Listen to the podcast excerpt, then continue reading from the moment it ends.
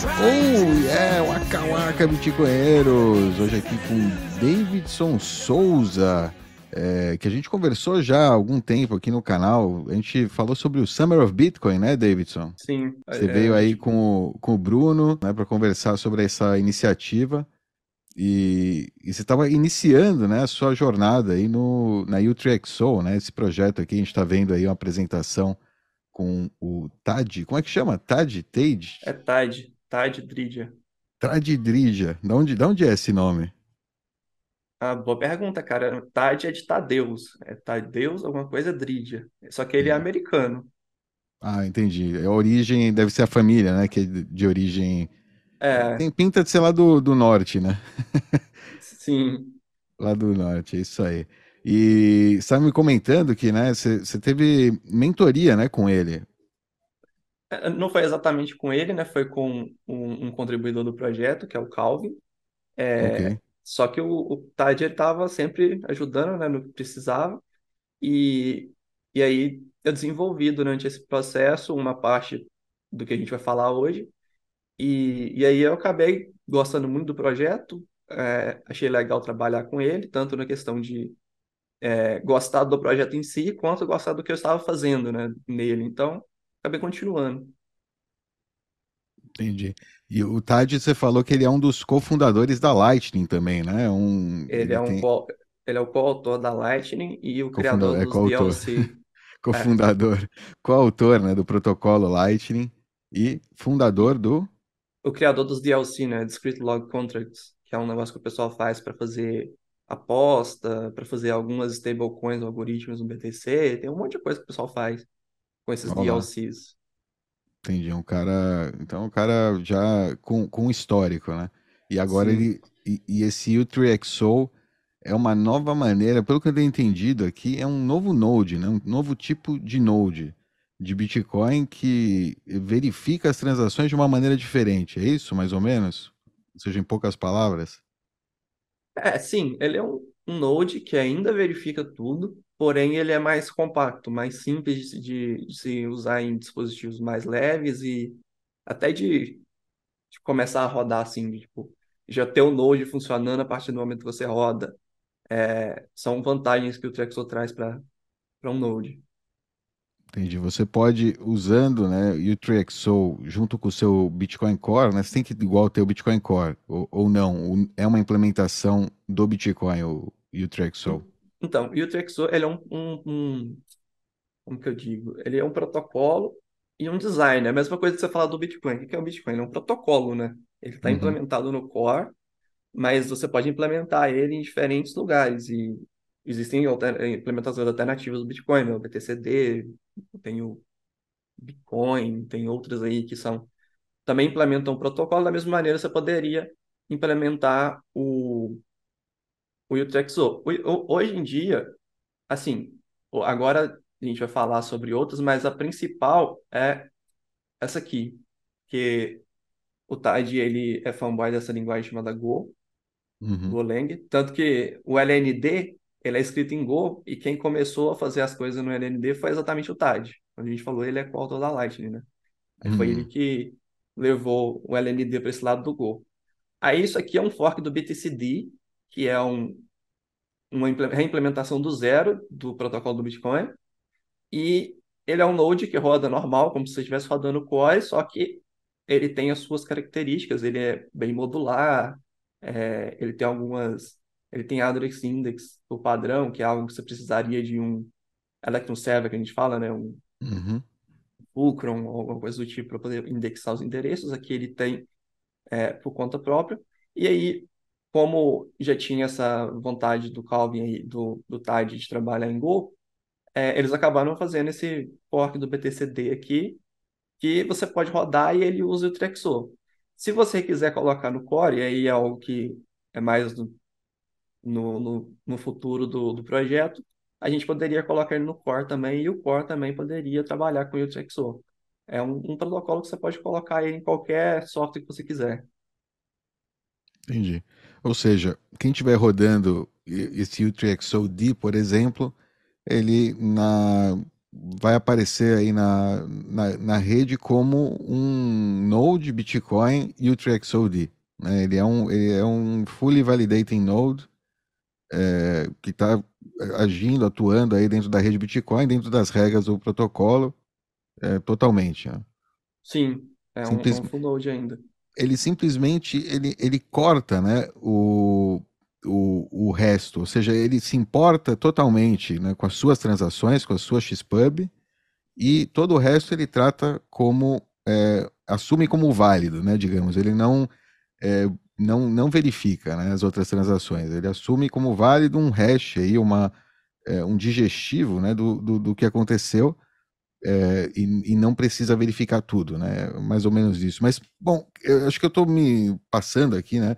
Para quem não entende o que é um node né, de Bitcoin, acho que aqui nessa apresentação a gente pegou como base, de repente, para começar a conversar, mas explicar o que é um node né, de Bitcoin, por que, que estou falando de node aqui, né? O que, que é esse node aí de Bitcoin? Que, para que, que ele serve, né? Que, que, que a gente está falando Bitcoin Core? É, que, que, que é né, o Bitcoin Core? O que, que é um node de Bitcoin? Então, é, eu achei legal o título aqui, The Coping Trust and Storage with Chuck É bem bem interessante. Mas, é, quando você pergunta o que, que é um Node, é, aqui no, o Bitcoin ele é um protocolo, como eu falei. Ele é um conjunto de regras e essas regras elas são seguidas por participantes que não confiam entre si e eles concordam em um estado da rede. O que, que seria isso? É, a gente, é, todos os participantes recebem um monte de informação fazem uma computação ali local, que é o que a gente chama de validação, e todos eles concordam com o, o estado da rede, que no caso do, do Bitcoin, a gente vai chegar na frente, chama UTXO7. Mas a ideia é, todos eles vão ter exatamente a mesma foto da rede. Se você pegasse a rede no momento e tirasse uma foto dela, tirasse a, meio que as informações que estão guardadas ali, esse é o estado.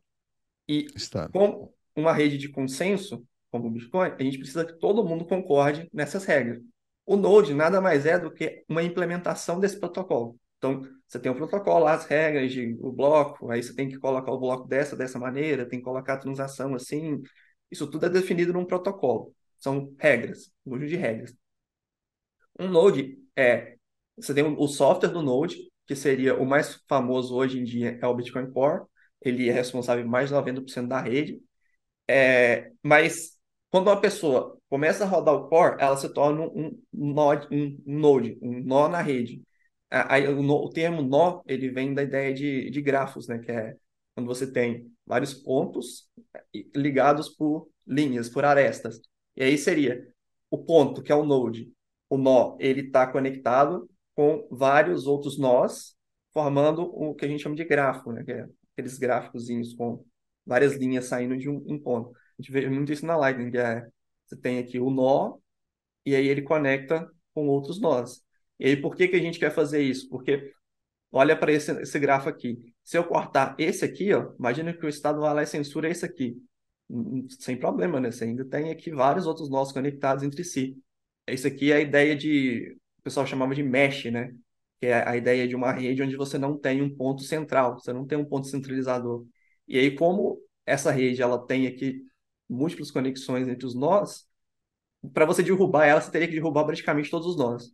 Então, você faz uma rede extremamente é, resiliente a ataques.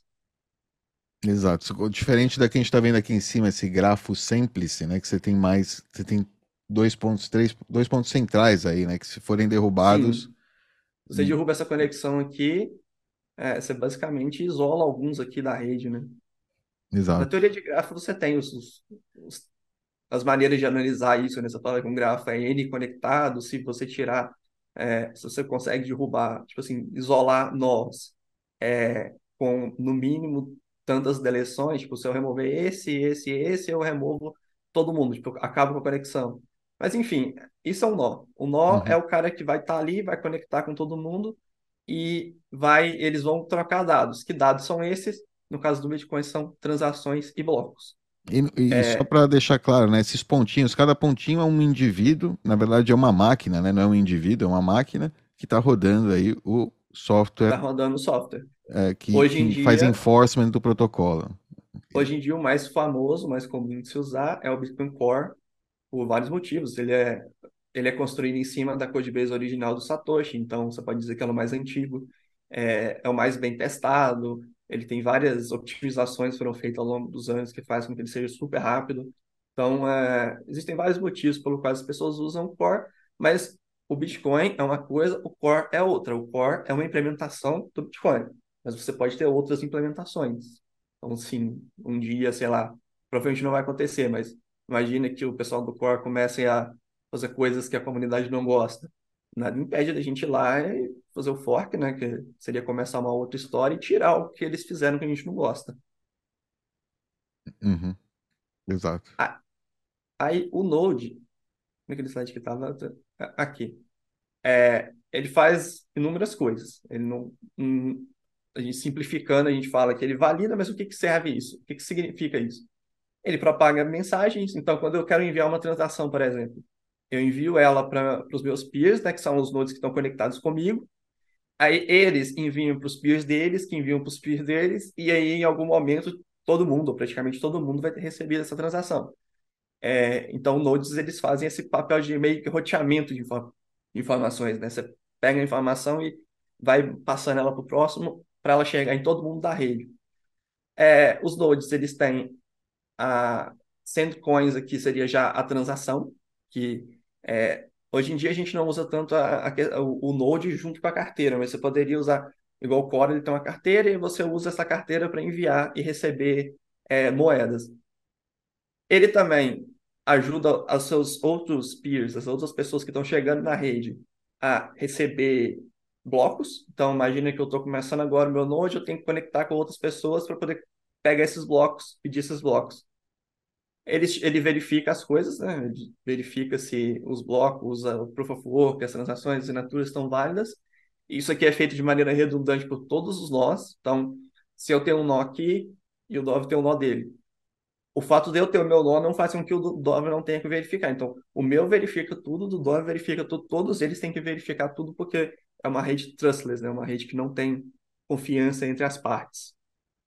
É, isso consome muito tempo, muita, né, processamento.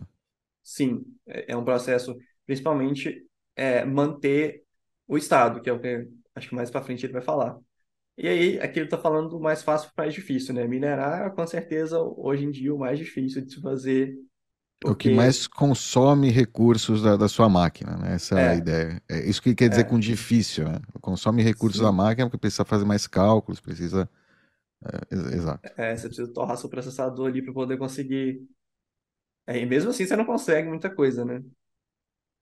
Mas aí, é, verificar transações, que é a parte que ele está entrando aqui. Isso é muito importante. Porque Satoshi, quando ele começou a desenvolver o Bitcoin, ele pensou o seguinte: eu quero que as transações sejam mais é, o que a gente chama de stateless possível. O que é stateless? Isso significa que para eu validar uma transação, eu não preciso conhecer muita informação fora dela. Ou seja, o conteúdo que eu preciso para validar uma transação está praticamente todo dentro dela. Faz sentido isso? Sim, sim, sim. Tá tudo dentro da, do, da transação. Sim. Toda a É por informação isso que, necessária. por isso que é, em outras em shitcoins aí é comum você ter, é, eles chamam de chain introspection, que é ah, ver qual que é o header do, do bloco que esse cara foi, qual é a hash dele, ou ver essa transação foi incluída num bloco tantos blocos para trás. O Satoshi não quis isso porque ele queria que os, os clientes fossem leves simples de se fazer, e ele também tinha aquela ideia do SPV, né, o Simplified Payment Verification. Você não poderia ter dados, é, acesso a coisas arbitrárias dentro da chain. Tipo assim, qual que é a terceira transação desse bloco? Porque o SPV ele não conseguiria funcionar, né? Ele precisaria de muito mais para poder fazer isso. O, Satoshi ele teve uma, um cuidado grande em simplicidade do protocolo, exatamente para deixar ele mais fácil de se, se gerenciar com, ao longo do tempo e de se implementar ele em dispositivos mais simples. Só que nem tudo foi perfeito, porque não tem como você fazer a transação 100% stateless. Por quê? Uma transação do Bitcoin, ela tem saídas e entradas. Uma saída, ela coloca certas moedas em um endereço, por assim dizer, não é exatamente um endereço, mas fica mais fácil de entender. Então, você tem a saída, aí aqui está falando 0,5 bitcoins para o endereço da Alice. E aí, quando a Alice for gastar esse dinheiro aqui, ela vai falar que está gastando, ela vai criar uma transação com um input, ou, ou seja, uma entrada, apontando para aquela saída anterior. Então, ela vai falar assim: pega o primeiro output da transação A, e é esse que eu estou gastando aqui. E aí, é, você só consegue gastar essas moedas, essas, esses outputs, que são também chamados de moedas, é, coins, né? Geralmente o pessoal usa esse termo. É, elas só podem ser gastadas uma vez. Uma vez que você é, gastou ela, você não pode gastá-la de novo. E aí, como que, imagina que aqui nesse exemplo, a Alice quer mandar só 0.2 BTC para alguém, mas ela tem essa, esse output de 0.5 aqui, como que ela faria? Ela criaria uma transação no estilo dessa aqui, ó, que aqui é, colocou 50 BTC, aí 0,5 BTC, que é o gasto, e o restante, 49,5, é troco, que é o que a gente fala, é o troco da transação. Então, o troco está pagando para um outro endereço que a própria pessoa é, a própria pessoa tem. Que o Bob, né? O Bob criou. Que o, do Isso. Bob. É, o endereço do Bob. Só, só que o importante é que essa UTXO, que é, é um Spent Transaction Output, né, que é simplesmente uma, uma, saída que não foi gasta ainda. É, essa UTXO aqui, ela foi destruída. Ela não, não, não é ela que veio aqui. O que aconteceu aqui é que essa aqui foi destruída e foi criada uma nova aqui, certo? Uhum. Não, não é como se você estivesse transferindo ela aqui. Você destrói ela, pega o dinheiro dela todo e coloca aqui. Eu, eu vi um exemplo outro dia que eu gostei pra caramba, que é aqueles saquinho de dinheiro que, que é comum dos Estados Unidos ter, que pessoal pega um, um saquinho e enche ele de moeda para poder dar uma certa quantidade, tipo um real, dois reais.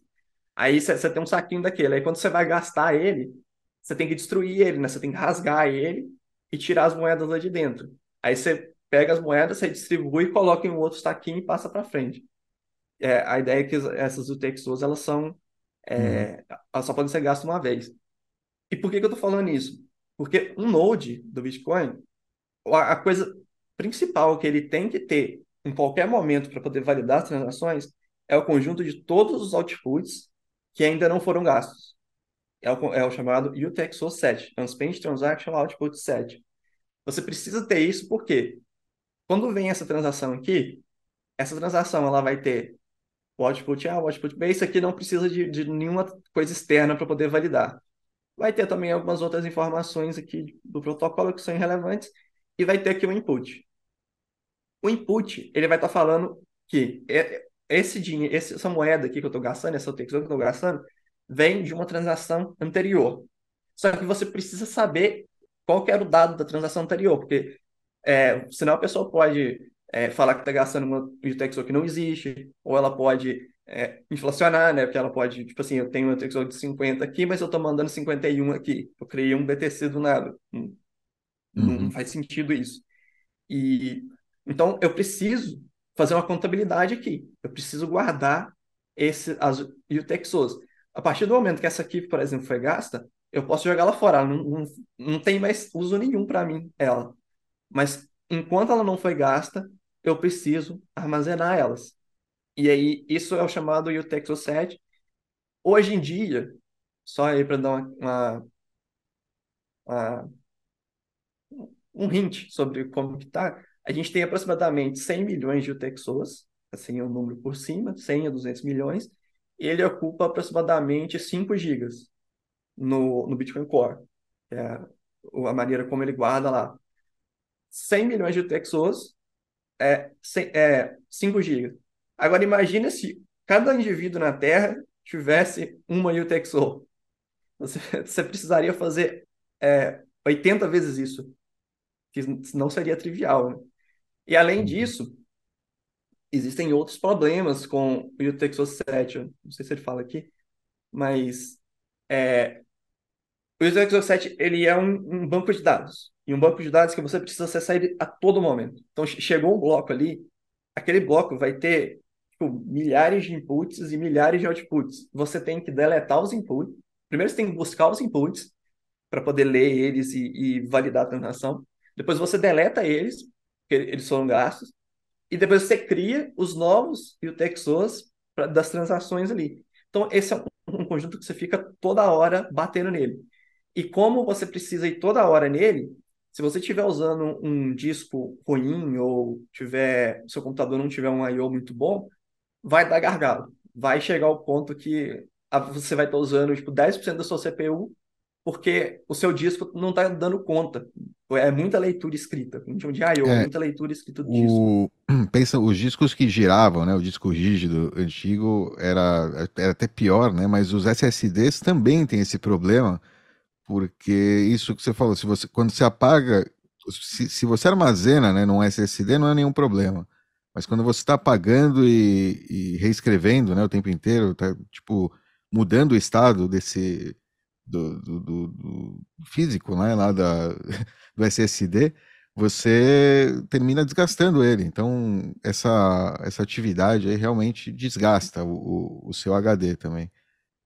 É isso, é isso que é, você está querendo dizer, né? Essa é, a... é manter um database que está mudando o tempo todo no SSD pode ser perigoso, né, para ele. Mas aí você coloca no disco rígido, tem o problema de que é lento. E mesmo no, nos SSDs novos, é, aqueles números astronômicos que eles têm, né? Tem um da Samsung que faz 7 gigabits por segundo de leitura.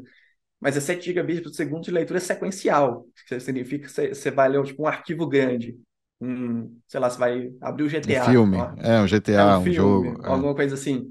Aí a leitura é sequencial. Mas aqui a gente não está fazendo leitura sequencial, a gente está indo para lá e para cá o tempo todo, que é chamada leitura aleatória. Em leitura aleatória, eles geralmente caem para tipo, é, 500 mega ou 1 giga no máximo. Então, I/O é um problema em, em coisas modernas, computadores modernos, e principalmente considerando que a maior parte das pessoas não vai ter esses SSDs massa que tem hoje em dia aí de, de mil reais, mil e quinhentos reais que conseguem não, fazer. Xing É, é tudo xing Então, o Node caseiro é xing é. Pois é, se você assume isso, você consegue ver o problema, né? Que aí a validação vai demorar tempos e tempos, isso porque a gente ainda tem um Utexo 7 pequeno comparado ao que ele pode ser no futuro.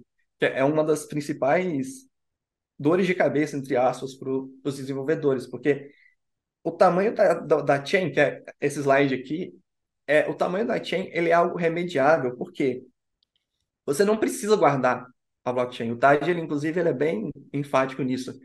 Você só guarda a blockchain se você quiser ajudar os outros a fazer initial block download. Porque para o seu Node, ele vai. Imagina que você não você não está ajudando ninguém a fazer initial block download, que seria o caso 99% dos nodes que o pessoal roda em casa, porque você precisaria de configurações extras para fazer ele conseguir receber incoming connections e servir blocos para o pessoal. É, se você não faz isso, se você não é, serve blocos para outras pessoas, você vai escrever aquilo ali no seu disco e você nunca mais vai tocar naquilo. São os blocos, o pessoal fala raw blocks, que são os blocos da maneira como eles chegam, da maneira como você veria ele ali no, na rede, eles chegam, são guardados no disco. Aí, para quem tiver curiosidade de ver isso no Core, ele tem uma pasta chamada Blocks, lá dentro da pasta padrão dele, e aí ele tem uns arquivos gigantescos lá, são, são milhares de arquivos e arquivos, arquivos gigantes, que é onde está a blockchain em si, onde está toda, todos os blocos desde o Gênesis. Só que essa informação, ela não é prescindível para os nodes guardarem. Você tem, claro, não é bom você exagerar aqui, porque primeiro tem o initial block download, que é quando você passa por todos os blocos ali verificando. E segundo também é que se a gente tiver poucas pessoas que têm esse que tem esse, essa informação, essas poucas pessoas podem virar um ponto de centralização e, e impedir que novos nodes entrem na rede. Porém, é. Não, eu, ou até mesmo alterar, né? Criar caos, assim, né? tentar. É, alterar é um pouco mais difícil, exatamente por causa da. Tanto o Proof of Work, é, né, não, é, quanto... é, é, muito difícil, é, com Proof of é. Work é quase impossível. Quer dizer, dá para alterar que... o estado, acho que no momento que eles são a maioria já, mas não o passado. Seja o... É, é agora para frente, né? Mas é. aí nesse ponto a gente está assumindo que você está validando, né? Que você validou Aí depois que você validou, você joga fora. Você não guarda. Esse negócio que eles chamam de ataque de eclipse, não tem um negócio assim? É meio. Eclipse é... já é outra coisa. Eclipse é quando É mais para um node específico, né? Você está querendo Sim, isolar uma, fazer um participante da rede não tá acreditar. vendo, não tá vendo, acreditar coisas que não estão É, acontecendo. você coloca ele numa. No inglês o pessoal fala caixinha de areia, né? Que é, ele acha que ele tá Sandbox. na rede, mas ele tá na, numa rede que você fez. E aí você pode, tipo, minerar blocos ali e pagar Coinbase para você, só que aquele não é o bloco que a rede principal está usando.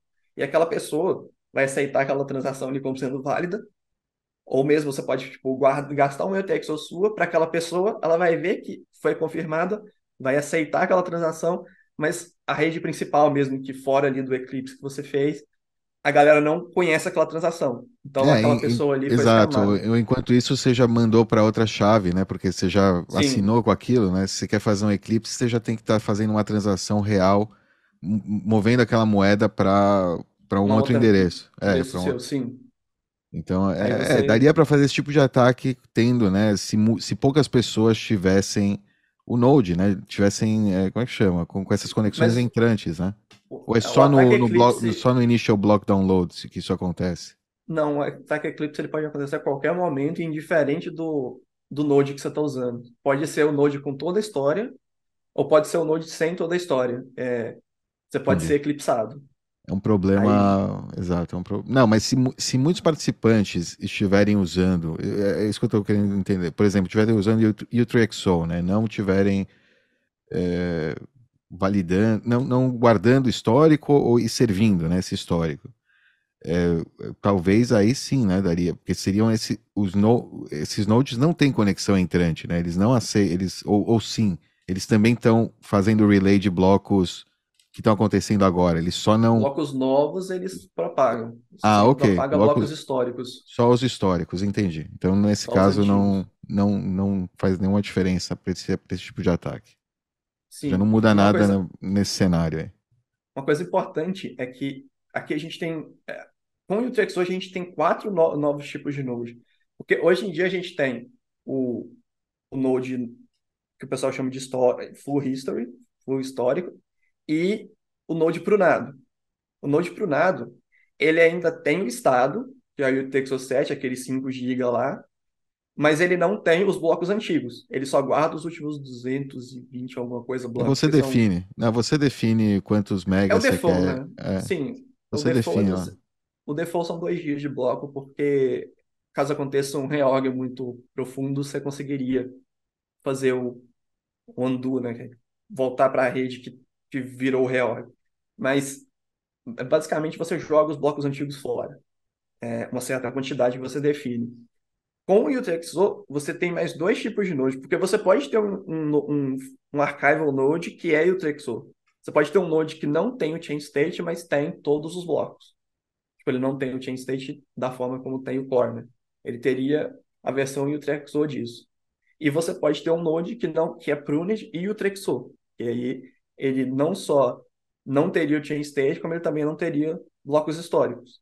Então são, são quatro coisas diferentes. O, o UTXO, ele, ele é um, substituto para o chain state, para a contabilidade lá, o conjunto de todas as moedas que podem ser gastas. Quando você fala da história, que são os blocos históricos, aí o trade-off é pruning e o archive. Seria o pruning, seria você jogar eles fora. Isso não te compromete a sua segurança em praticamente nada, exceto se tiver tipo, um reorg muito profundo, aí você precisaria baixar todos os blocos de novo. Mas como é incrivelmente improvável isso acontecer, você não está jogando, você não está dando nenhuma garantia fora. Né? Basicamente, é, esse dado que você guarda ali ele é redundante. Com o UTXO, você consegue é, eliminar ainda mais dados na forma do chain state. E aí, isso é bom porque, além de você estar tá reduzindo a quantidade de dados que você tem, é, a quantidade de acessos que você tem no chain state, né, o I.O. que a gente estava falando lá, é muito maior. Então, é, é um, um baita de um avanço você conseguir tirar esse, esse I.O. e esse, esse disco gasto com o chain state. Não sei se ficou claro a diferença. Sim, é, sim, sim. Sim, sim, deu para entender. É, é, o que ele faz, né? É como o Prunado faz para a informação do bloco, o U3XO faz para a informação do, da chain state, né? Do, Chain do, state, isso. Então Aí, é, é tipo uma zipada. ele dá uma zipada aí é, no, no chain state para você baixar ele mais rápido. É, e, e, igual você tem que verificar, né? Na sua máquina local, você igual faz a verificação, mas menor, né? Menos intensa. então, quando o, o que- agora o que que é o UTXO por si só? A gente está falando em UTXO, mas não, não chegou no que que é. Ele é um, um acumulador. O que é um acumulador? Imagina que eu tenha um conjunto de tickets para uma festa. O qual usou esse exemplo eu gostei. É, eu convidei o Dove, convidei o Alan, convidei o Ivan, convidei uma galera para uma festa. E ao invés de eu dar a lista de todos os participantes da festa para a portaria, o que eu faço é o seguinte: eu mando para todo mundo uma prova de que o seu nome estava na- no conjunto original. E eu entrego um chamada é, raiz da árvore, né? Que nesse caso é, usa árvore, que é simplesmente uma hash. Eu entrego uma hash para o segurança que vai estar na portaria. E falo assim: quem conseguir provar está no conjunto original, que é a lista de convidados, consegue entrar. E aí, quando o Dove entra, chega na, porca- na portaria para poder falar com o segurança, ele vai mostrar a prova. A prova é um monte de hashes, mas, enfim, é uma prova que você vai mostrar para o cara e falar assim: É, ele só, vai colocar lá no terminal dele, lá na máquina do, da portaria, essa prova e a, a máquina vai calcular e vai falar, tá ok, a prova tá válida. Né? Exato, coisa... ele vai falar que então você era um convidado.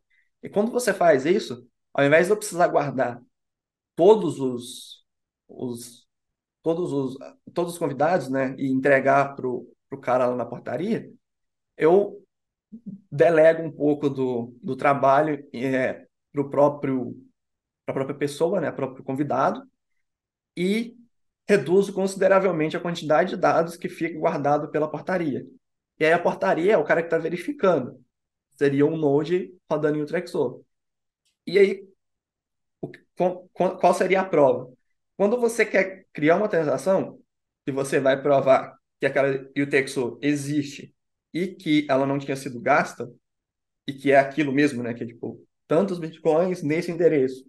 É, você manda essa prova.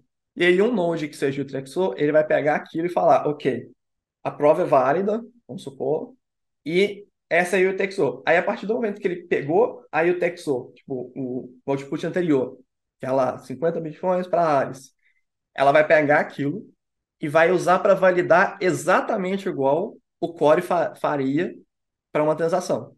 A única diferença aqui é que quando essa, a mesma transação chega no Core, ou no BTCD, ou qualquer outro que não seja o UTXO, ele vai olhar para aquela transação e vai precisar buscar no disco ou no, no banco de dados qual que é o output anterior e saber se ele existe. né? Tem que saber se ele existe e o que que qual que é o dado de, que está nele ali. Nesse caso aqui, você está delegando isso para a pessoa precisar te provar. Ele te manda uma prova e aí com essa prova eu consigo saber que de fato aquela UTXO existe e que e eu sei qual que é o dado original dela ali, que, qual que é o conteúdo dela. A partir da- desse momento, a partir do momento que eu fiz isso, eu tô com o UTXO em mão, eu vou validar exatamente igual você validaria com o Core. Você validaria com qualquer outro node. Então, você ainda está validando tudo. A única diferença é que você fez esse trade-off de é, espaço com um pouco mais de banda que você precisa para receber essas provas, né? Porque a pessoa vai te mandar a transação e a prova para as UTXOs. Você vai gastar um pouquinho mais de banda, de largura de banda, né, de internet, porém, você não precisa guardar o set inteiro. E aí, a única, é, a única coisa que você precisa que você está assumindo sobre a rede é que alguém vai te mandar essas provas. Então, se ninguém te mandar as provas, você está lascado. Mas assumindo que alguém te manda as provas, ele não pode mentir para você, porque você constrói esse, essa lista de, de participantes da festa. É, você constrói ela por você mesmo. A partir do momento que você começa, você começa lá no bloco Gênesis. Aí, no caso do bloco Gênesis, tem um problema que aí o texto dele não é gastável. Mas imagina que ela seja gas- gastável. O segundo bloco, vai, o bloco 1. É, tá. Você pega um bloco qualquer lá. Você vai, vai remover da sua lista de convidados ali, do seu acumulador que a gente fala. Você vai remover do seu acumulador as transações, os UTXOs que estão sendo gastas, que, de novo, elas só podem ser gastas uma vez, então Quando você gastou, você destrói ela. Remove elas do seu, do seu acumulador, adiciona as novas que foram criadas pelas transações e você faz isso para cada bloco. A cada bloco você vai atualizando o seu acumulador. De modo que o seu acumulador, que você realmente tem que armazenar ao longo desse processo, são hashes. E, e são poucas hashes. São tipo, para o chain state de hoje, não dá nem 30 hashes, se não me engano. É 30 hashes, alguma coisa assim, é bem pouco. É, 30 hashes não dá nenhum kbyte de, de armazenamento. E aí, quando alguém quiser gastar uma, uma UTXO e quiser que o seu, o seu node valide ela, ele te manda as provas. E aí, com a prova, você vê que ela existe, sabe qual que é o, o output anterior, e aí você consegue fazer a validação normal, como qualquer outro node. A prova vem com o, o, um outro node full validating enviando, ou seja, aceitando aquela sua transação. Essa é a ideia? Ou seja, então, você assume muitas coisas como válidas, cria uma transação assumindo que aquela UTXO é, é real, mas no momento que você lança para a rede, você tem vários é, como é que chama? auditores, né? Ou os outros nodes. Seria isso? Essa é a ideia? Ou então. seja, que, que porcentagem você tem chance de ter um node full validating entre seus pares que vai confirmar essa transação? Não, você não está pedindo para o Node confirmar a transação. Tanto que não, se você gerar uma transação inválida, elas, vai, elas vão ser rejeitadas pelos outros Ela vai ser rejeitada por mim também. É, é porque eu estou falando aqui na questão, se eu tenho um Node Trexor, eu não estou validando a minha transação. Eu, tô, eu, digo validar as transações que estão na rede. Não é tipo validar a minha. Entendi. É... A sua você está sempre validando, é, entendi. Né? No Node minha... Trexor é, é, o que ele faz, né? Ele segue a só minha... a sua. Não, não se preocupa ele... com as outras. O Floresta, que é o que a gente vai falar depois, ele faz isso, mas a questão é que o UTXO, ele, o seu Node ele valida todas as transações que aparecem no bloco, certo? Uhum. Com o UTXO você faz isso também. A única diferença é que eu preciso da prova de que aqueles UTXOs existem. É só essa a diferença. Entendi. Eu adiciono uma prova a mais. E aí são é, só é, mas... outros pares que estão rodando UTXO que estão fazendo isso ou também então, o core também gera essa, essa prova? A ideia é que ele gere né, no futuro, mas existem duas maneiras de, de, se ver isso. Se a gente conseguisse que todo mundo gerasse provas quando fosse gastar, tipo na sua carteira ali, você vai gerar as provas para gastar, é, não precisaria de ter um, um, terceiro, porque você mesmo provaria. Tá aqui minha transação, tá aqui as provas. Pronto. Propagaria pela rede e é isso. Mas como é um pouco difícil pensar nisso, porque você precisa atualizar as provas com o passar do tempo, é, existe a ideia de bridge node. Um bridge node é simplesmente um, node que tem o UTXO7 inteiro e ele consegue provar as UTXOs. No momento, somente o UTXO-D consegue fazer isso, mas a ideia é que no futuro o Core também consiga. Aí, se tiver pelo menos um desses nodes ali, que, qual que é a função do, do bridge node? É simplesmente pegar uma transação que não tem prova e colocar a prova ali. E aí ele não pode, tipo assim, mentir ali, criar uma prova inválida, você vai saber que a prova é inválida. Você não, na hora que você for validar ela, o seu node vai descobrir que ela é inválida e vai ignorar. Só que é, você precisaria ter um, um bridge node assumindo que você não pode, se você não puder assumir que todas as wallets vão criar suas próprias, próprias provas. Ok, entendi. Entendi. Não, é um pouco mais complicado aí mesmo do que eu pensava. Eu achava que, que o, como você falou aí de trade-off de, é, de bandwidth, né, de banda, é bem. É um pouco broxante, assim. Eu tava. Não, porque, porque eu, eu achava a, a, solução que parece legal para né, sincronização rápida, eu caramba, mas, e que geralmente é importante em países, acho que onde a banda é um problema, né? É, também, além do armazenamento e tudo demais, né? Mas a banda também. É Mas... muito, é significativo a, o aumento aí na, na banda ou, ou não é, é um aumento, mas não é algo... Na pior das hipóteses, assim, tudo deu errado duas vezes. Então, se o bloco tem 1 mega, você precisa baixar 2 megas. Mas a gente conseguiu otimizar isso bastante. Então, geralmente é 30%, 40% no máximo de aumento. Entendi. Ou seja, é, não é tão, não é tanto. Né? O os blocos não vão aumentar, né, de tamanho. E, e tem a lei de Moore aí ao, do nosso lado, então é, é E interessante. ben- é, bandwidth é algo que está crescendo mais exponencialmente do que qualquer outra coisa, né? Largura de banda. Exato, é 5G, o caramba, exato. Então, e, e assim, isso só é um problema se você precisar fazer initial block download. Se você, sei lá, tá num lugar muito afastado, alguma coisa assim, talvez você pegue as raízes com alguém que você confia e continue dali para frente. Pode ser algo que você pode fazer também. Porque para validar um bloco em si, a gente está falando de pouquíssimo é, overhead, não, não tem tanta coisa. Para fazer o initial block download em si, de toda maneira, vai ser pesado, né? Aí existem projetos para poder é, acelerar esse processo, mas aí já é, é outra coisa, né? Já é fora de escopo do, do UTXO. Alright. Vamos seguir então, beleza. Acho que deu para entender, né, o que, que é um Node e o TriXO. E a novidade, né, é, é o que eu quero. A gente, na verdade, queria conversar sobre isso com você hoje, é que dentro aí dessa sua. Isso aí foi no Summer of Bitcoin ou foi depois? Foi seguindo, né? O, Esse o, foi seguindo, é. Seguindo um tipo um estágio, né, que você está fazendo aí com eles lá, ou, ou, trabalhando, né, colaborando com o projeto. Agora eu, agora colaborador. Eu sou, eu sou colaborador, sou desenvolvedor open source, né? Eu tenho um grant da 21, lá do, do Lucas e do, do André. Verdade, é, verdade, verdade. 21. É, Pode criar 21 isso. que tá, tá, tá te apoiando para. Conta aí, conta aí, conta mais um pouco, David.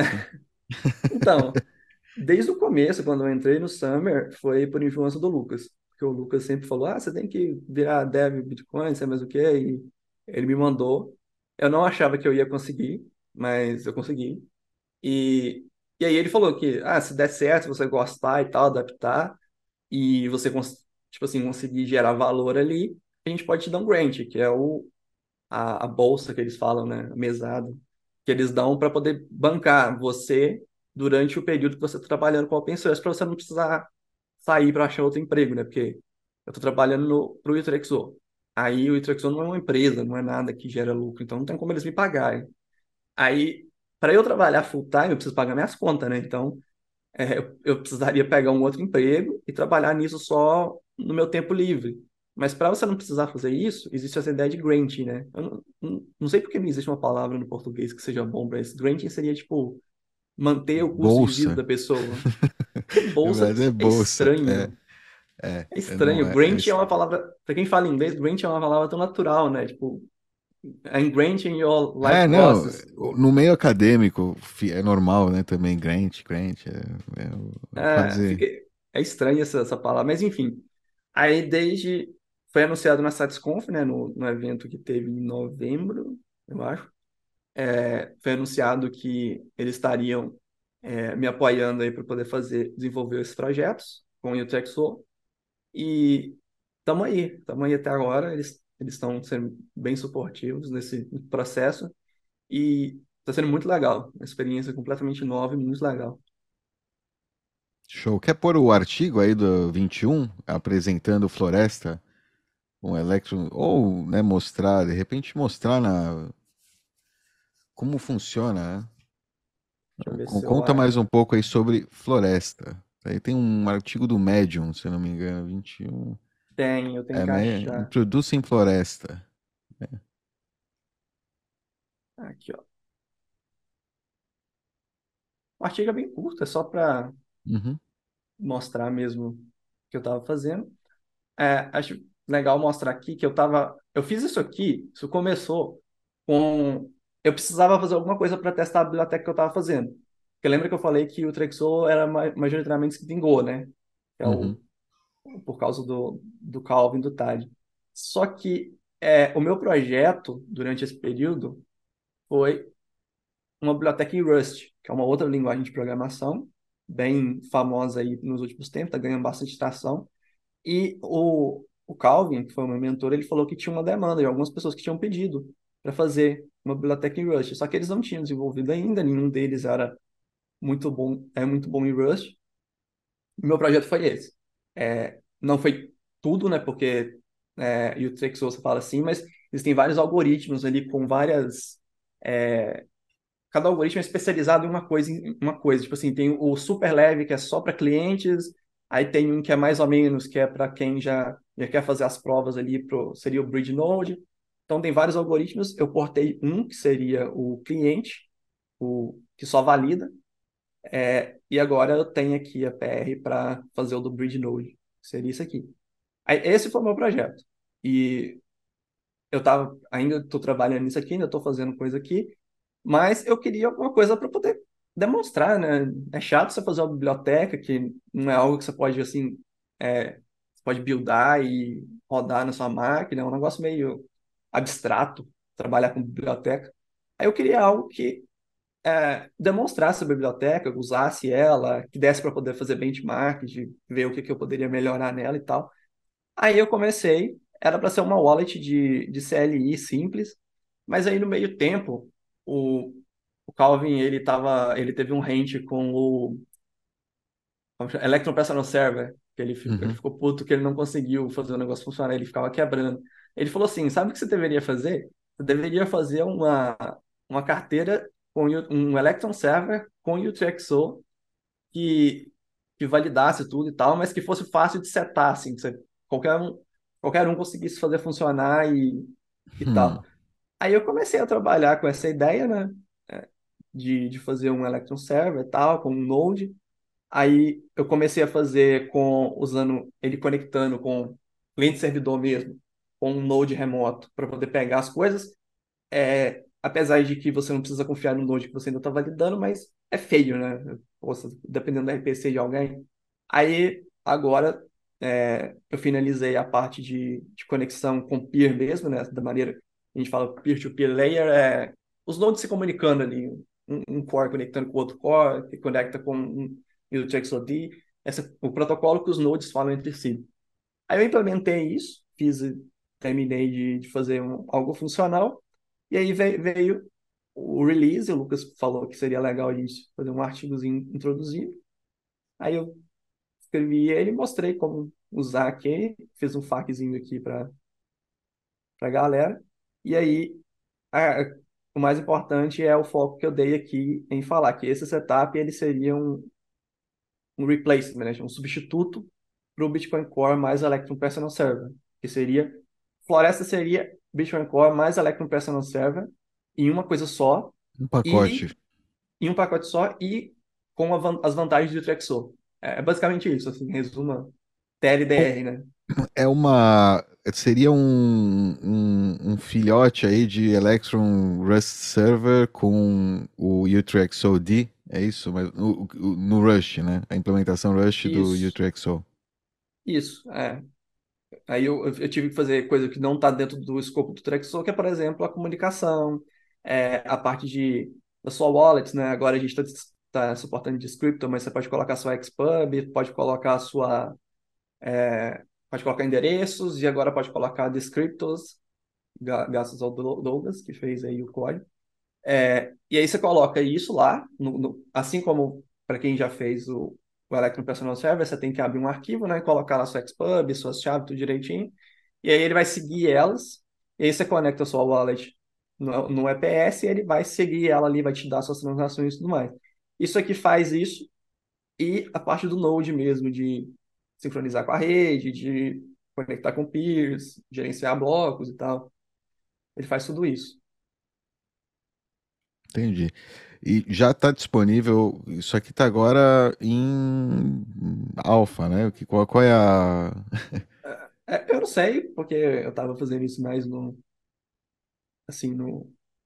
Sim, sim, é, entendi. experimental mesmo. Experimental, entendi. É, ainda, então é super experimental, né? Quem quiser, é igual, está disponível. Sim. No momento é que... a gente, tá, a gente quer testes, né? Pessoas que testem e feedbacks, tipo, ah, eu acho legal isso, ah, não, não, não acho que não curto tanto a ideia, é, algo mais conceitual também, porque o projeto só é super novo, eu comecei a trabalhar nisso para valer mesmo no início de fevereiro, então, é, dois meses, dois meses de existência aí. Quer mostrar para gente um pouco aí como é que você tá, tem aí instalado? Ah, tá. É, para você Aqui tem as, as informações. Eu fiz é, um tutorial em português para ajudar o pessoal, principalmente para quem não fala inglês. É, aí o tutorial aqui está explicando passo a passo. Se você quiser compilar aqui, mas aí precisaria ter o Rush. E aí você vai precisar de um, um arquivo de configuração. O arquivo de configuração, ele nada mais é do que as coisas do Soul Wallet. Aí aqui eu estou usando Xpub. É como que eu faço para extrair essa Xpub? Aqui tem é, com Electron. Aqui, Electron. Você vai e na, na tela inicial dela tem informações, é, informações da wallet. Aí você vai ter essa telinha aqui, vai ter essa master public key. É essa aqui que você vai copiar. E aí você vai colocar nesse arquivo. Tem um arquivo de exemplo aqui que pode usar. Ó. Config control sempre. Copiar esse arquivo aqui, usar ele e rodar. Deixa eu ver se eu Você abro tem o que colocar, você tem que colocar os três lá? Não, né? Não, Ou só, só o Xpub não. já é suficiente, é, Sim, seria o, o máximo, né? Você pode colocar também específico uma, um endereço, o que você quiser lá. isso. É, tá compilado. Aí eu passo para ele qual a rede que eu preciso, né? Você pode usar o menos N. Aí a gente está usando o Signet. O que é Signet? Signet é uma rede de teste, que ela é praticamente idêntica ao Bitcoin normal, só que ela é feita para teste, para desenvolvimento. No momento eu estou usando ela por quê? Porque ela é um pouco mais simples de, de fazer as coisas funcionarem. Porque a mainnet precisaria colocar um monte de exceções, um monte de coisa lá que eu ainda estou fazendo. Pretendo terminar isso provavelmente até o final desse mês, mas no momento a gente está usando aqui a Signet. E aí, o bom dela, para quem quiser testar, porque eu não gosto de testar na mainnet, porque tem que gastar taxa, né? Aí é complicado. É, o bom da Signet é que você consegue as moedas de graça é, para testar, e aí depois que você acabar, você manda as moedas para lá de volta e você não precisa gastar nada, de graça o teste. É, e aí você vai run para poder rodar. Aí, se você quiser passar um arquivo de configuração, você coloca o menos C e aí você coloca o nome do arquivo que você quer passar como configuração. Aqui eu não mudei, mas você te- Uhum. teoricamente você, te- você teria vindo aqui, né, nele. Uma coisa que o pessoal costuma fazer é você copia ele para sem o ponto sample, né? O ponto sample Hum, seria uma amostra. Aí sim. você pode editar ele. Essa parte aqui de baixo aqui ignora ela. Mas você colocaria aqui a sua Xpub aqui, ou seu endereço, ou se for, por exemplo, é uma multisig, você colocaria o seu descriptor. A- As wallets modernas, tipo a Spectre, é, a Sparrow, elas te dão um descriptor. Você colocaria aqui o seu descriptor, normal, e aí você iria rodar passando menos C, aí, ó. Aham. Aí ele vai iniciar aqui, rodando. Aí, ó, ele vai conectar com o peer, que ele conectou com um BTCD aqui, e vai começar a baixar. O meu já está sincronizado aqui, então ele não vai baixar todos os blocos.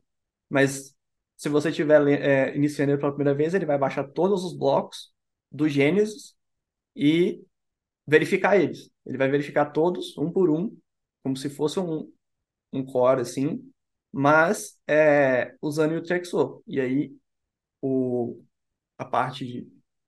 Posso colocar aqui, deu... Qual é a diferença de tempo desse IBD, né? O Initial Block Download, download inicial dos blocos, no NewTraxO, em comparação com, com o Core? Aqui, é, eu não fiz o benchmark, assim, para poder falar né, Sim, com precisão. Ah, Sim, com ok. precisão, mas eu acredito que seja, tá, tá, no zoiômetro, assim, tá uns 20 a 30% mais rápido do que o, o Core. E isso porque ele está muito mal otimizado, tá? A gente ainda começou e tem coisas que você pode fazer no meio para agilizar isso. Uma coisa que você pode fazer, por exemplo, é, você já deve ter reparado quando você está baixando um, Node, você está sincronizando ele ali, sua CPU costuma não ser muito utilizada, né? Costuma utilizar menos CPU e mais do disco e da memória. Uma coisa que você pode fazer com o UTXO é que o Calvin já testou, inclusive, ele tinha conseguido bater o core na época, na mainnet, é, é o Parallel Sync, que, tipo assim, eu te dou as raízes para, sei lá, o bloco 100 mil, 400 300 mil e 600 mil, pegando assim aleatório. Aí você vai do, do zero até os 100 mil, por exemplo, do zero até os 300 mil, por exemplo, você vai, é uma thread de validação, um, um worker ali, um, um, trabalhador validando. Do, sei lá, vai do 300 mil até os 600 mil, é outra thread de validação. E aí o que, que você faz? Você tem duas, meio que dois trabalhadorzinhos ali sincronizando ao mesmo tempo, em paralelo. E aí quando eles chegarem um no outro, tipo assim, o que saiu do zero e vai para 300 mil, ele vai comparar as raízes que você calculou com as raízes que eu te passei. Se forem válidas, ele vai invalidar aquele processo, mas não tem muito motivo porque eu vou te passar raízes inválidas, né? Porque o máximo que eu posso fazer é fazer você perder tempo. É, então, assumindo que as raízes sejam válidas, você vai simplesmente continuar e aí você consegue usar melhor a, a CPU que você tem no seu Node, porque você está fazendo isso em paralelo, né? Você consegue usar melhor tanto o seu Node, o, o seu CPU, quanto a rede, que geralmente fica sob, sob usada, né? Se você só baixar a chain aí tem seus 400 GB, se você só baixar 400 GB sem processar nada, seria bem mais rápido. Mas como você tem que ficar validando, você, a sua, sua rede geralmente fica subusada. Aí você conseguiria agilizar esse processo, principalmente se você tivesse um Node um, um pouquinho melhor. Nem precisa ser astronomicamente melhor, não. Se tiver uma RASP com 8 cores, por exemplo, você vê que ela fica subusada. O processador dela não, não é exigido ao máximo. Eu queria ver aqui. Sobra RAM. Também, porque, é, como eu disse, o estado que você precisa, eles é menos de, de um kbyte. Então, isso cabe tipo, na cache da CPU. É muito pequeno. Hum. Enquanto que o core, é, ele consome no, no chamado é, address, não, database cache, que é a cache que ele mantém em, em memória para não precisar ir no disco. Aí, essa cache, quanto maior ela for, mais rápido é o seu initial block download, mas geralmente nodes não tem memória para poder você ficar esbanjando ali, né? Então, você precisa ser, ser consciente. Eu, eu queria ver. Ah, underscore. É verdade, esse é um setting aí, se você tem um bom PC, né, está baixando num PC bom, você tem que ir lá mudar o cache lá para mais gigas, né, para ele ocupar todo o seu RAM lá, instalar tudo, usar tudo que puder nesse processo para exatamente otimizar essa isso aí que o, Eric, que, que, que, o, que o David acabou né? de falar. É, tem, é, o limite do seu RAM, né? Do quanto, sei lá, se tem não, 32. Não, o banco ah, de dados mesmo tem um limite. É verdade, eu acho que ele é só vai até quase 2 gigas. Eu acho que você não consegue passar disso. Tem no, no help do comando lá, tem, a, tem isso. Mas aqui, ó, a pasta do, do UTXO Wallet, que é, é o Floresta, só tá com um nome diferente aqui é 223 megas, mas isso é porque tem os cabeçalhos, tem os dados da minha carteira. Se você juntar tudo que tem ali, que no, se você tivesse um Node seria gigantesco, é, são só 223 megas que tem ali. É, isso aqui, não, isso aqui é o dado do Node e da carteira junto. Mas peraí, mas isso aqui é, o, é Signet, né? Mas você disse que seria igual? Para o Core, pro, pro Core seria 5, 6 gigas para Signet. São 2 GB só de, de blocos. E aqui a gente está em 223 mega com a wallet. Não, mas, mas esses dados são com dados de blocos da Signet, que tipo, tem, sim, ela sim. deve ter 130 mil blocos, não é a blockchain, não é a mainnet. Mas a, a mainnet vai ser que tem vai fazer vezes 8 os headers é, vai ter muito mais. O chain state é maior, né? Bem maior. Bem... Não, o chain state ele não vai ser muito maior. Ah, porque ah, exatamente que... por causa do. do, a do... né? Não, mas a Signet... Exatamente porque. É... Pode falar. Não, não. Não, tem o mesmo. Ela tem muito menos, né? UTXOs. Não, mas Signet. então, é porque o tamanho do, do chain state no, uh, no, no UTXO, que seria o caso do Floresta aqui, ele é log N. O que, que é isso? Se você tem 4,2 bilhões de UTXOs, enquanto que o Core seria linear, ou seja, você precisaria gastar 4,2 bilhões de, de UTXOs guardados ali em disco, para o UTXO seria log de 4,2 bilhões, que é aproximadamente 32. O que isso significa? se eu tiver uma rede com 32, com 4.2 bilhões de UTXOs, eu preciso de, de 32 hashes para guardar isso. Entendi. É, E se é- você dobrar isso, se você for para 8 ponto alguma coisa bilhões, são 33 hashes. Então, entendi. o, O número de o hashes ganho é baixo igual, não- independente. Exato, é essa que é a maior vantagem. O- a independente, é, não, depende do tamanho do, do, do set, do, Mas do não é não significativamente, ou seja, é- a porque diferença você tem, é- você tem escalabilidade logarítmica, né? O logaritmo é, é uma das melhores coisas que você pode ter, assim, em termos de otimização, porque o logaritmo tem essa propriedade de, é, mesmo para valores muito grandes, você tem um logaritmo é pequeno. Então, para, tipo, 64 hashes, que daria daria poucos kbytes, não sei fazer a conta de cabeça que não, mas daria poucos kbytes. Você conseguiria muito mais UTXOs do que provavelmente vai existir na rede por, sei lá, milhares de anos. Porque 2 elevado a 74 menos 1 é um número absurdo, né? É tipo 2 elevado, é 10 elevado a, a 10, a 12, não, é 10 elevado a 20 e tantos. É, é tipo assim, você conseguiria, com 64 hashes, você conseguiria um número absurdo de coisas. E 64 hashes, cada hash tem 32 bytes, é Entendi. nada. é- Então, a única coisa aqui que é, ainda é igual no Core seria os cabeçalhos, que a gente precisa guardar os cabeçalhos dos blocos para fazer algumas validações. E a Electron também pede ela, então a gente precisa ter guardado. Mas dá para dá otimizar isso e reduzir bastante, mas cada bloco são 80 bytes. É fixo, não muda. E 80 bytes por bloco, até dá um giga, coisa bloco pra caramba, né?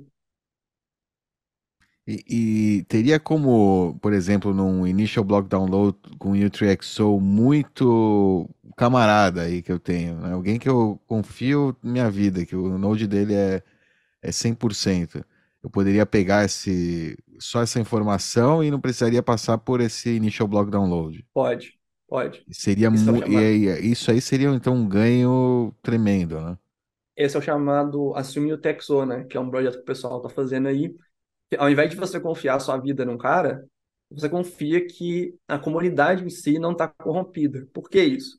Porque a ideia do Assume Texo é mais ou menos a mesma ideia do Assume Valid, que é o core, toda vez que ele é lançado, toda vez que tem uma release, é, tem- alguém faz uma PR lá, um- manda um, um código para o repositório do core, é, mexendo no, no index do, do assume válido. O assume válido é basicamente sim. Eu assumo que todos os blocos antes desse aqui têm assinatura válida. E por que que eu falo que você está assumindo que a comunidade é, seja, esteja funcionando? Porque isso é feito bem antes do, do- da release ser lançada e tecnicamente você espera que a comunidade inteira revise essa PR. Você vai pegar lá, ah, é o bloco tal, tá, deixa eu ver aqui no meu node, tá, o bloco tal tem essa hash, ele é válido e tal. Então tem uma auditoria open source ali em cima disso. É, basta que, fazer basta que uma ou duas pessoas honestas façam e, e como é que chama, né? E falem a respeito, que já outras vão também começar a, é, né, a verificar. Pô, se alguém levantou uma bandeira, vou dar uma olhada também, né? Eu tenho o Node, tá sim, aí, sim. então Então, tem essa. se você, Entendi. se tipo assim, ninguém, se, se a comunidade não estiver incrivelmente corrompida, eu posso colocar, imagina que o Floresta no futuro tenha um sucesso e muita gente está usando ele. Aí eu coloco nele, fala assim, bloco, sei lá, um bloco que está mil blocos antes do que a gente está agora, para poder ser um bloco que já está Bem, confirmado, bem pra frente, é. Bem pra é, não tem, frente, bem. não tem muita chance de, de ter reorg e tal. Aí eu pego esse bloco que já está consolidado ali já e falo assim, as raízes nesse bloco são essas. Aí eu coloco lá, vou colocar um, um cadinho de hash lá, vai ser tipo 30 e tantas hashes. E você não precisa passar pelo initial block download, você não precisa começar do zero. Você faz E download ju- daquilo junto com o pacote inicial do, do Node, já que já vem com Sim. esses hashes que validam, né, as transações anteriores. To- Todo o histórico, né, anterior. Sim, aí você assume que aquilo ali é válido e enquanto a comunidade em si tiver pelo menos alguma pessoa honesta olhando aquilo ali, você tem a garantia de que as pessoas não estão te, te aplicando um golpe, né? Não estão colocando um texto que não existe ou algo do tipo. É, e Eu lembrando acho. que é uma opção, né? Eu acho que ele é um, é modelo que tem um trade-off, né? Óbvio, óbvio, e, e é uma, mas é uma opção que para sincronização em celular, sincro- ou seja, para você, sei lá, você quer tipo do nada tirar um Node e tá rodando do mais trustless possível, né? Digamos, mas sem gastar muito tempo, muita energia, você não tem, não, dá para fazer isso agora. Você pode rodar um Floresta e pronto, já está né, né, no futuro, né? Ou seja, a ideia, né? No Sim, futuro, você manda um Floresta e rapidinho você já está né, sincronizado, podendo lá mandar suas transações sem, é, sem depender de ninguém. isso. E aí, da, da- daquele momento em diante, você valida tudo, né? Normal, Exato. como qualquer outro node. É, assim, é o ideal? Não. Mas é algo, assim, é um, um- uma melhora em cima de alguém que está usando só uma carteira, uma carteira ali é. Custodial, é o com usando Node de terceiro, né? é, é um, é um improvement bem bom, porque agora o, a chance de você ser atacado, de alguém, de alguém fazer alguma coisa contra você e te, te ludibriar, aceitar uma rede inválida, é muito menor, porque, de novo, tem toda essa auditoria da comunidade aí em cima daquele, daqueles dados. Então, você tem uma grande, uma grande certeza de que aquilo de fato é o que a comunidade espera e que de fato está seguindo o consenso, né? Então, é algo legal, principalmente, igual você falou, né? Celular, os dispositivos, igual tem uns point of sale aí da Lightning, pode ser algo legal se colocar neles. É, tem vários dispositivos de mais baixo poder que, com certeza, us- usariam isso, tipo assim, seria muito útil para eles. É, isso poderia, é, isso com o Prunado, né? Pode exatamente. Cada IoT, cada dispositivo pode estar rodando um nodezinho lá, né? Ser self-validate e não depender, né, de uma conexão com outro, com, é, com outro node, né, para fazer isso. É obviamente ele né? depende de conexões, né, com outros nodes para estar dentro da rede, né? É, É, é mas é meio, porque você não está confiando nesses nodes, né? mas não Essa que é a confia, exato. questão. Tá Essa que é a verificando tudo. questão, é, você está verificando tudo. Você, você faz parte da rede. E não. Porque alguém tem que fazer parte da rede, né? É o que eu sempre falo. Alguém tem que fazer parte da rede. Se não é você, alguém está fazendo esse papel por você. E esse alguém é seu único ponto de falha, né? Seu Esse alguém mestre, está né, entre aspas, é, ele seu tá centralizando ali o seu serviço. homem no meio, seu homem no Isso. meio. E aí esse tira. ele consegue ferir sua privacidade, consegue é, te censurar. E aí, nesse caso, a gente está removendo isso. Perfeito. É, e claro, outra vez, isso não tira o full node, né? Não, pelo, não, Não, não muda absolutamente nada. Quem tem possibilidade, capacidade, vontade, pode rodar o full node normal. Pode ter, inclusive, um full node e também para outras, para outros casos, usar o Floresta como, como ferramenta, né? Como uma, uma maneira de você trazer o node de Bitcoin para outros ambientes, aí outras é, é, ou até mesmo né, populações que não têm possibilidade hoje de rodar um full node, a gente preocupado aí com os ordinals, com né, a, a blockchain enchendo. Tá bom, os dados vão, vão continuar né, entrando, né? Isso não vai mudar.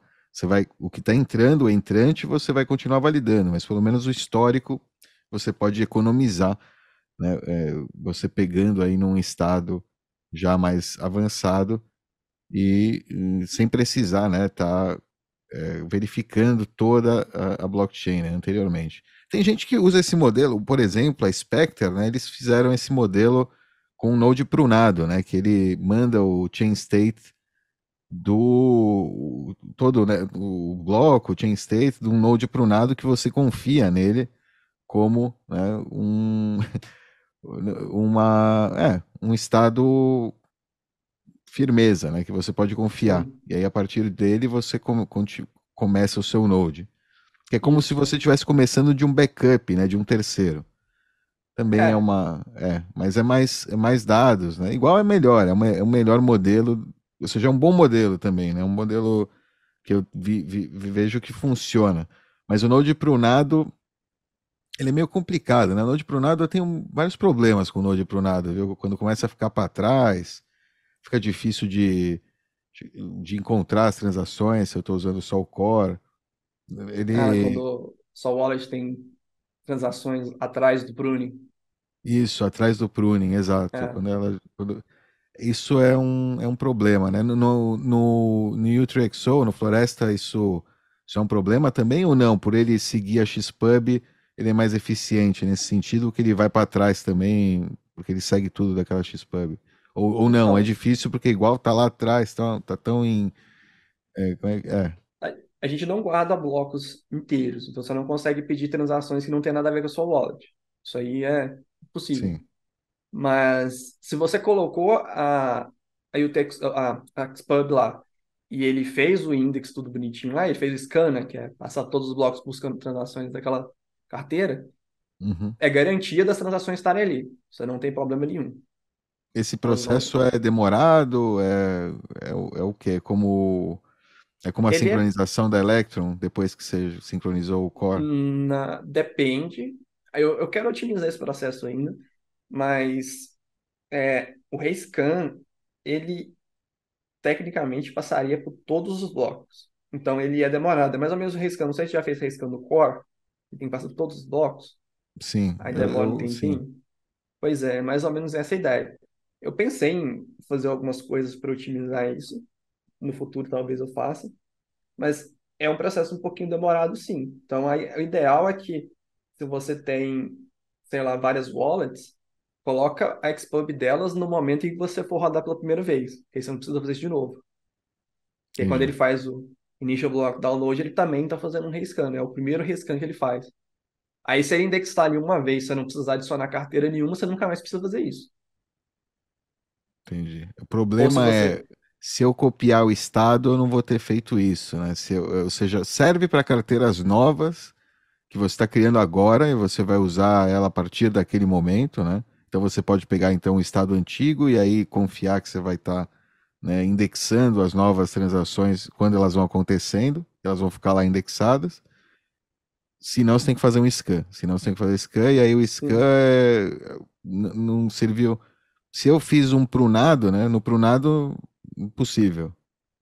é impossível.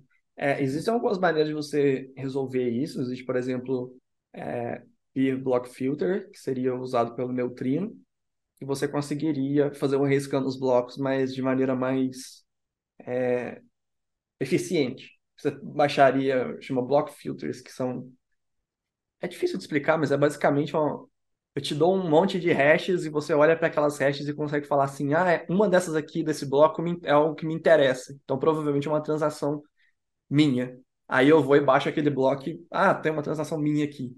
E nesse, no caso, na mainnet, são 3 gigas mais ou menos esses, esses filtros.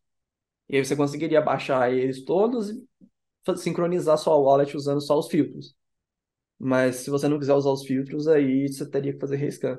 O rescan, ele é mais rápido do que o initial block download, mas ele ainda assim é grande. Interessante, viu? Be- Bem interessante. Então agora quem estiver rodando o Floresta, qual, o que que, o que que o pessoal pode fazer agora para ajudar a desenvolver isso aí? A, quem, quem está assistindo aí, quem chegou até aqui, com certeza interessa, né? Tem, É, tem, é, tem, né? Tem, tem o que colaborar de repente.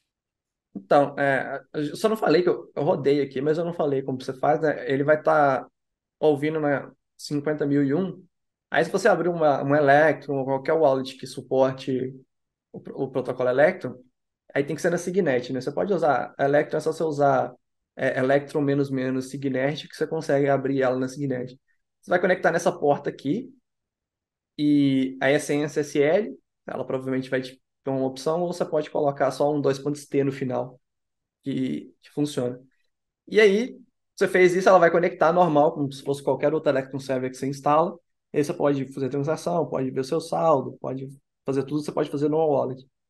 É, no momento a gente carece de testes, de, de pessoas testando mesmo ali em outros ambientes, com outras wallets e, e tudo mais. Então, teste seria algo legal. E eu também queria saber assim, o que o pessoal acha do projeto, né? Se, porque ah, oficialmente o projeto ele é um, uma demo do RustXO.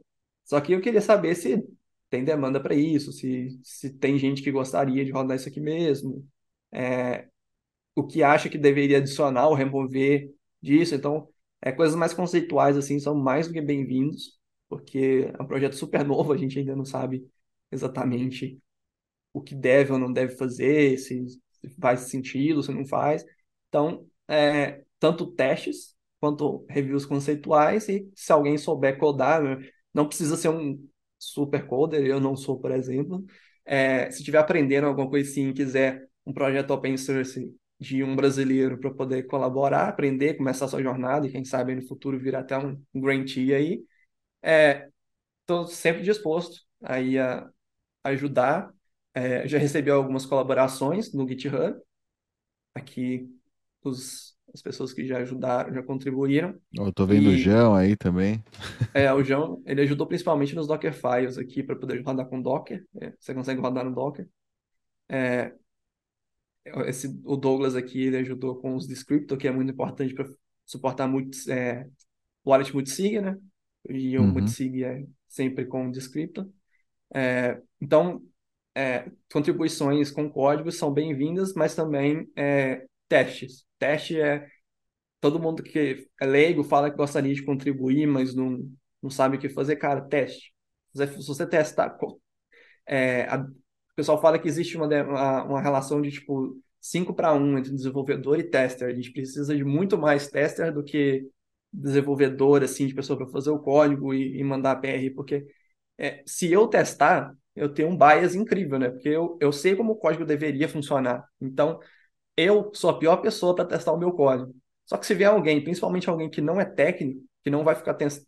não vai ficar preso naquela ideia de que o código tem que funcionar assim. Ele vai ser o usuário, ele vai, vai experimentar, né? Vai clicar em lugar onde não deveria, fazer isso, aquilo. A melhor coisa que tem para poder encontrar é, bugs e onde melhorar. Então, é, não só no Floresta, mas qualquer é, código open source aí relacionado ao Bitcoin, testes são sempre bem-vindos. Então o cara baixou aí, o cara se interessou, baixou, o cara é burro que nem eu ali, né? O, o tontão, o usuário que é, tá, tá, vai explorar, vai pegar o negócio, vai ver o help, vai ficar né, digitando os comandos lá para ver o que acontece na, na tela dele. É, se ele encontrou algum problema, ele vem aqui no GitHub, né? A gente está falando com o tontão, né? Que ele vem aí, issues, vai lá no cantinho, né? New issue, ele tem que criar uma conta, né? No GitHub, provavelmente ele não vai ter esse usuário é, é, que, que mas... tá agora, porra, percebendo, ele pode colaborar também, né? Se ele encontrar bugs. Mas fala aí, o que, que ele faz? Como é que ele. É ou você... você vem aqui, ou você vem aqui e clica em New Issue e abre uma issue, mas precisaria ter conta no GitHub. Se você não tiver conta no GitHub ou não quiser colocar o seu nome aqui, você pode ou ir lá no, no The Bitcoin Discord, é, onde eu tenho, deixei lá uma, uma threadzinha lá sobre isso, pode perguntar lá, ou pode me perguntar diretamente, tanto no Discord quanto no Twitter, que, que eu respondo também. Né? Não tem problema não, o negócio é ajudar. Boa, vou colocar esses links então aí na descrição, também o link aí do repositório. É, cria, se quiser, cara, cria uma conta aí do, no, no GitHub, é legal. É, você que é usuário, quer colaborar aí da, da sua maneira, né? É, que é reportando bugs. Se acontece algum problema com algum software que está usando, você se encontra aí com uma uma barreira, né, com uma, um problema que você não consegue superar, melhor lugar aí. Primeiro é vir buscar se alguém já teve esse problema, né, obviamente. No caso, esse, o projeto aqui, o Floresta é novo, não tem ainda muitos problemas, mas já teve, tem quatro aí. De repente alguém já teve, já tem uma solução, eles já estão trabalhando, né, numa, numa solução para o pro problema. E se não tiver, se você não encontrar o problema, vai lá, new issue, escreve, tenta ser o mais descritivo possível, é, se você puder, faz captura de tela. É, enfim, tem muitas maneiras aí de colaborar, é verdade. É importante lembrar aí para o pessoal que está aqui, o pessoal chegou até aqui, provavelmente se importa, né? Com, com o Bitcoin, se importa com, com programação, né? E com, com software, do, do né?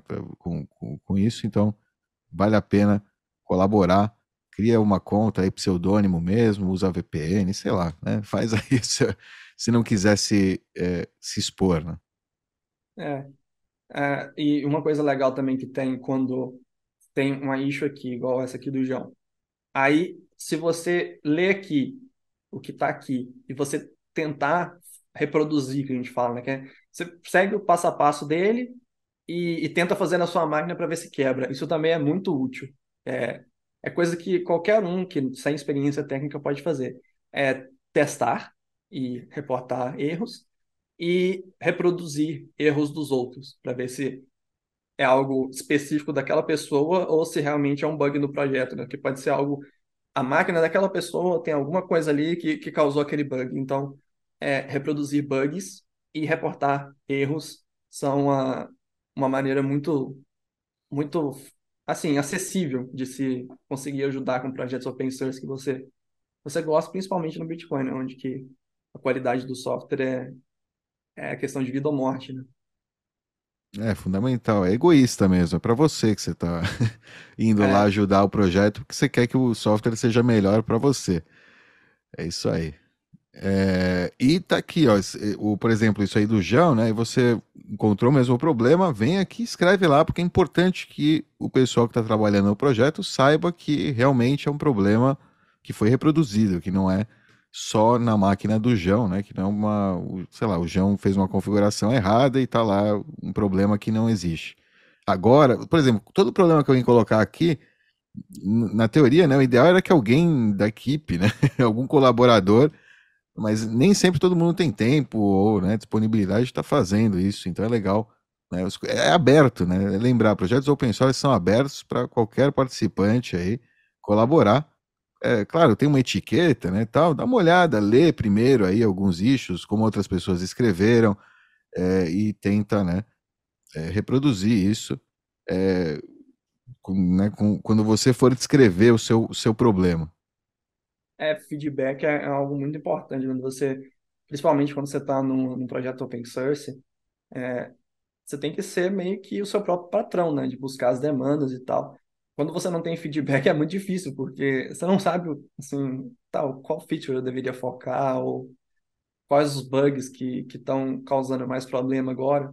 O feedback em projeto open source é, é muito útil.